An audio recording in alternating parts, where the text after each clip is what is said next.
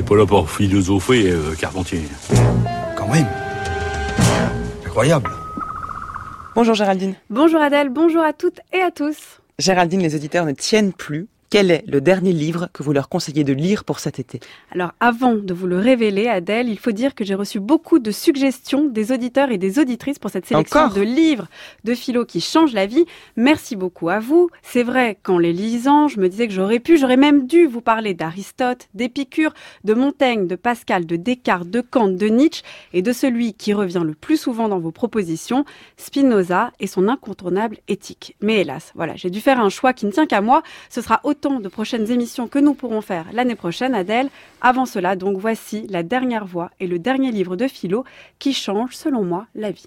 Simone de Beauvoir, le deuxième sexe, si on devait le résumer, ce qui est évidemment très difficile, pourrait peut-être euh, tourner autour de cette idée qui a été euh, souvent reprise depuis, mais que j'aimerais bien vous voir expliquer.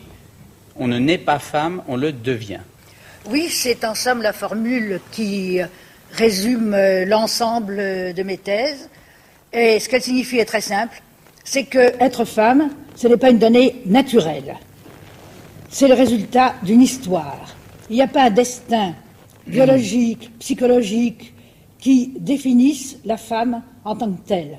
C'est une histoire qu'il a faite, d'abord l'histoire de la civilisation, qui aboutit à son statut actuel, et d'autre part, pour chaque femme particulière, c'est l'histoire de sa vie, en particulier c'est l'histoire de son enfance, qui la détermine comme femme, qui crée en elle quelque chose qui n'est pas du tout une, une- une donnée, une essence, qui crée en elle ce qu'on a appelé quelquefois l'éternel féminin, la féminité. Le deuxième sexe de Simone de Beauvoir est le seul livre de ma sélection que je n'ai pas lu durant mes études.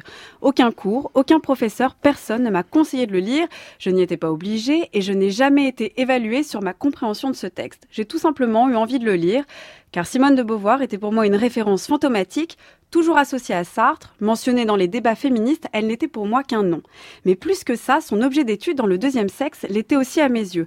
À la fin de mes études, quand je l'ai lu, je croyais que les sujets de recherche sérieux, légitimes, c'était en vrac l'État, Dieu, la démocratie, la liberté, l'œuvre d'art, la morale et j'en passe. Mais je ne voyais pas en quoi la femme, les femmes, pouvaient être l'enjeu d'une théorie philosophique. Le sexe n'était selon moi qu'un attribut de l'être humain, pas très intéressant conceptuellement, sinon en termes politiques d'égalité des droits. C'est donc bien naturellement que j'ai eu envie d'en savoir plus et que j'ai découvert ceci. L'humanité est mâle et l'homme définit la femme non en soi, mais relativement à lui. Elle n'est pas considérée comme un être autonome.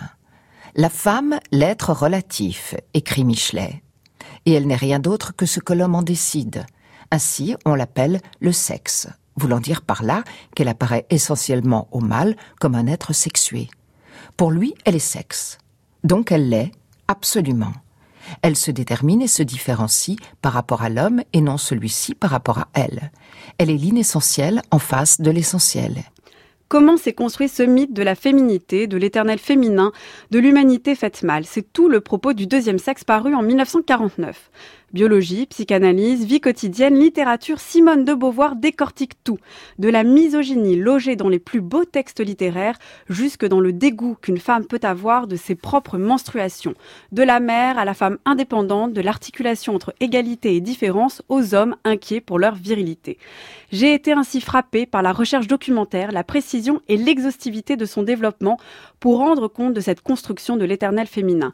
J'ai eu sous les yeux l'exemple parfait de ce qu'on appelle faire de la recherche en philo, c'est-à-dire de toute cette entreprise de travail, d'interrogation et de déconstruction de textes et de faits qui n'étaient pas interrogés jusque-là.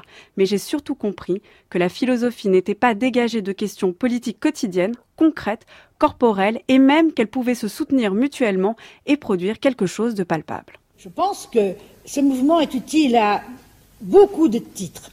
D'abord, une des idées du mouvement de libération, c'est que les femmes se rassemblent entre elles, se parlent entre elles, et que ce qui est vécu au foyer souvent, dans l'acrimonie, dans le ressentiment, parce que les femmes au foyer ne sont pas toujours euh, tellement des anges du foyer, tellement douces, c'est ça parce que justement, elles ressentent malgré tout l'injustice qui leur est faite. Eh bien, au lieu de vivre cette injustice dans une récrimination individuelle et stérile, il vaut beaucoup mieux que les femmes se parlent entre elles de leurs problèmes, entre elles et non pas devant ou avec les hommes, et qu'elles essaient de trouver des solutions. Ça leur épargnerait certainement beaucoup d'aigreur et ça leur permettrait de prendre vraiment conscience de leur situation, de réfléchir dessus. Et quand elles auront bien réfléchi, je crois qu'elles auront toute envie de s'unir pour la changer.